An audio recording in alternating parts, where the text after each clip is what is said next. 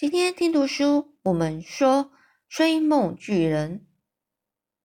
上次我们说到了苏菲，她挪一挪身子，想看看这个这个仁慈的这个大巨人、友善的大巨人啊，他到底在写了些什么？这是纸上的字写的非常大，而且很有力量，就是他写的很用力啊，但是却不是很工整。那张纸上写着什么呢？这是一个关于我如何拯救溺水老师的梦。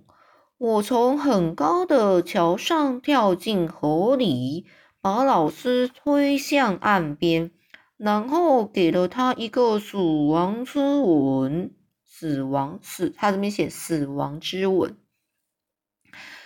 这时候苏菲就问：“你说什么之吻啊？”这友善大巨人他就停下来了。他就不写了，然后抬起头来，目不转睛的，就目不转睛的看着苏菲。目不转睛就是眼睛，他都一直盯着苏菲看。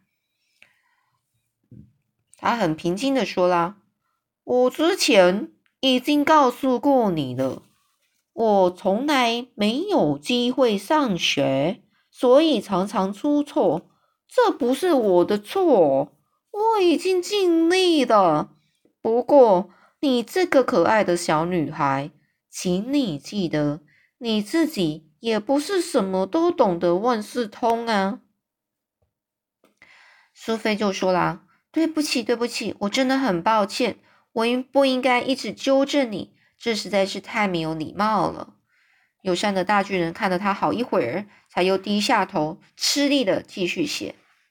苏菲就说：“哎，老实告诉我吧。”如果你趁我在睡着的时候把这个梦吹进我的房间，我真的就会做一个从桥上跳进河里拯救溺水老师的梦吗？这友善大巨人就说：“哎呦，不止这样，还没有完呢。可是我没有办法把这个梦的每个细节都写在这么小的一张纸上。这个梦的内容哦，当然不止这样啊。”友善的大巨人放下手中的铅笔，把一只大耳朵贴在罐子上，仔细的听了大约三十秒钟。他一本正经的点点头，说：“嗯，没错，没错，这个梦的后续发展真的很不错，他会有一个非常美好的结局啊。”苏菲就问啊：“那他结局是如何啊？拜托你告诉我嘛。”这友善的大巨人就说：“你还会梦到。”就在你从河里救起老师的第二天早上，你一到学校就看见全校五百名学生和所有的老师都坐在大礼堂里，然后校长站起来说：“我们一起为苏辉大声呼欢欢呼三次，因为他非常的勇敢，救了我们的数学老师费吉斯先生一命。”他昨天很不幸的被体育老师艾美利亚·阿普斯割气小姐从桥上一把推进河里。我们来为苏辉大声欢呼三次，接着整个学校响起的欢呼声，老师和同学都大声叫好。而且呢，从那次之后，就算你数学答案写错了，这个费吉斯先生也会给你满分。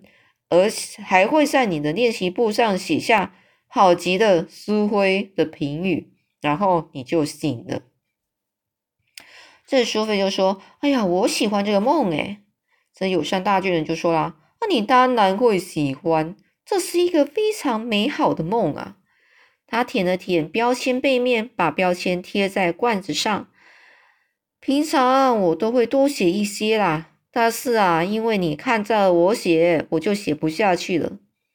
苏菲就说：“那我离开，坐到别的地方去嘛。”而这个友善大巨人就说：“哎呀，你别走啦，你仔细看看罐子里面，我想你应该可以看得见这个梦。”苏菲啊，盯着罐子看，她看到了一个类似鸡蛋大小的半透明的样子，它透露显示出如。就好像海洋般的淡绿色的颜色，这个色发散发的柔和的光彩非常的漂亮。那个像水母一样淡绿色椭圆形的那个东西，就静静的沉沉沉淀在罐子的最底部。他一起一伏，轻轻的鼓动着，好像会呼吸一样。苏菲他大叫：“他在动诶，他还是活的。”这友善大巨人就说了：“他当然是活的啊。”那苏菲就问：“那你喂他吃什么啊？”友善大巨人就说啦：“他不需要任何食物啦。”苏菲就说：“太残忍了吧！活的东西都要吃点什么啊？就连树啊、植物也都不例外啊。”这友善大巨人就说啦：“那我问你哦，啊，北风，北风哦，啊，也是活的，它也会动，它就会吹过你的脸颊和双手。”可是从来没有喂过他。苏菲她沉默下来。这个特别的巨人把他的脑袋搞得一团混混乱啊！友善的大巨人似乎是要把这个苏菲带往一个超乎他想象的神秘国度。友善的大巨人就说啦：“梦吼不需要吃任何食物，如果是好梦，他就会静静的等待，直到他被放出来做该做的事。”但如果是噩梦，就会在罐子里横冲直撞。横冲直撞就是撞来撞去的。有伤的大巨人呢，站起来，走到其中一个架子前面，把刚贴好标签的罐子放上去，和成千上万上万的罐子呢，全部放在一起。苏菲就问他啦：“我可以看一看其他的梦吗？”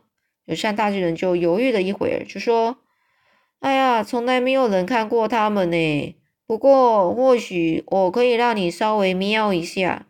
于是呢，他把苏菲从桌面拎了起来，放在自己巨大的手掌上，把她带到架子前面。他就说啦：“这里放的都是一些好梦，非常美好的梦哦。”苏菲说：“你可以让我靠近一些吗？我想看看标签上的内容。”友善大巨人就说啦。我在标签上写的很简单，那些梦哦，通常都要比标签上写的内容更长。标签哦，只是我的备忘记录而已啦。这苏菲呢，开始读的那些标签，第一个对他来说似乎就够长了。那张标签呢，环绕了整个罐子啊。他一边读，还得一边旋转罐子。标签上写着：“今天我坐在教室里的时候。”我发现，只有自己用一种特别的方式，非常专注的看着老师，就可以让他睡着。所以我就一直盯着老师看，到最后，老师的头终于倒在倒在桌上，很快就睡着了，而且还大声的打呼。就在这时候，校长走了进来，并且大叫：“快把这个普兰吉老师给叫醒！老师竟然敢在课堂上睡觉！”去拿你的帽子和外套，马上离开学校！你不准回来了，你被解雇了。就在这时，这时候我也让校长睡着了。校长他就像一个果冻，慢慢的倒在地上，他就这样躺着，开始打起呼来了，声音比普兰吉老师还要大声呢。可是偏偏就在这时候，我听见妈妈在叫我，她说：“快起来吃早餐了。”苏菲就说：“哎呀，真是好有趣的梦啊！”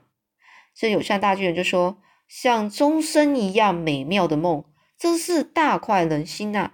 大快人心就是让让让人啊非常的开心。”这苏菲的在标签上下方的罐子里，看见那个让人睡着的梦，就这样静静躺在罐子底部，缓缓的上下起伏，就像前一个梦一样，是淡绿色的，只是稍微大一些。苏菲就问。你会把梦分成男孩和女孩吗？这友善的大巨人就说啦：“当然会啊！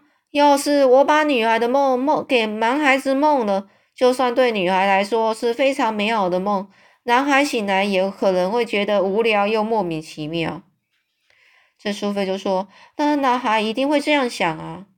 友善的大巨巨人就说啦：“这层架子上摆的全部都是女孩的梦呢。”那苏菲就说了：“那我可以看看男孩的梦吗？”有善大巨人就把他带到更高层的架子，说：“没问题。”最靠近他的那一个男孩梦罐子上标签上写着说：“我做了一种非常神奇的吸盘鞋，只要穿上这种鞋，就能够走上厨房的墙壁，然后横越整个天花板。当我在天花板倒立着走时，姐姐正好走进来，她吓了一大跳。她总是很喜欢大惊小怪，她很惊讶的大叫着：“你在天花板上走来走去做什么啊？”我从上面看着她，笑着对她说：“你不是说要把我倒吊起来吗？现在你办到了。”苏菲就说：“我觉得这梦真的有点蠢哎。”友善大巨人他笑笑的说。男孩子哦，可不这么认为。他可是另一种像钟声一样美妙的梦呢。你应该看够了吧？苏菲就说：“你再让我看一下另外一个男孩的梦嘛。”下一个罐子标签上写着：“我们家的电话响了。”爸爸接起来，用平常讲电话时自以为了不起的声音说：“这里是辛吉辛辛吉斯家。”接着。他的脸色开始发白，声音也变得非常滑稽。他说：“什么？哪位？”又说：“是的，先生，我知道，先生。可是您真的确定你不是要找我吗？而是要跟我儿子说话吗？”这爸爸的脸色是由白转转转紫，就是整个发紫，不停的吞口水，好像有一只龙虾卡在他的喉咙一样。最后他才又说话：“是的，先生。好的，先生。”我现在就去叫他来听。